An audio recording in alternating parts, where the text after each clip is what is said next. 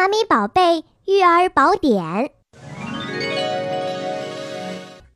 宝贝在出生之后就有听力了，有文献表明，过强嗓音可引起新生儿呼吸暂停、心动过缓、血压、血氧饱和度波动，甚至引起听力缺失。同时，噪音与一些不良刺激，比如强光、疼痛等，也有协同作用。一般情况下，新生儿适宜的声音应该小于五十分贝。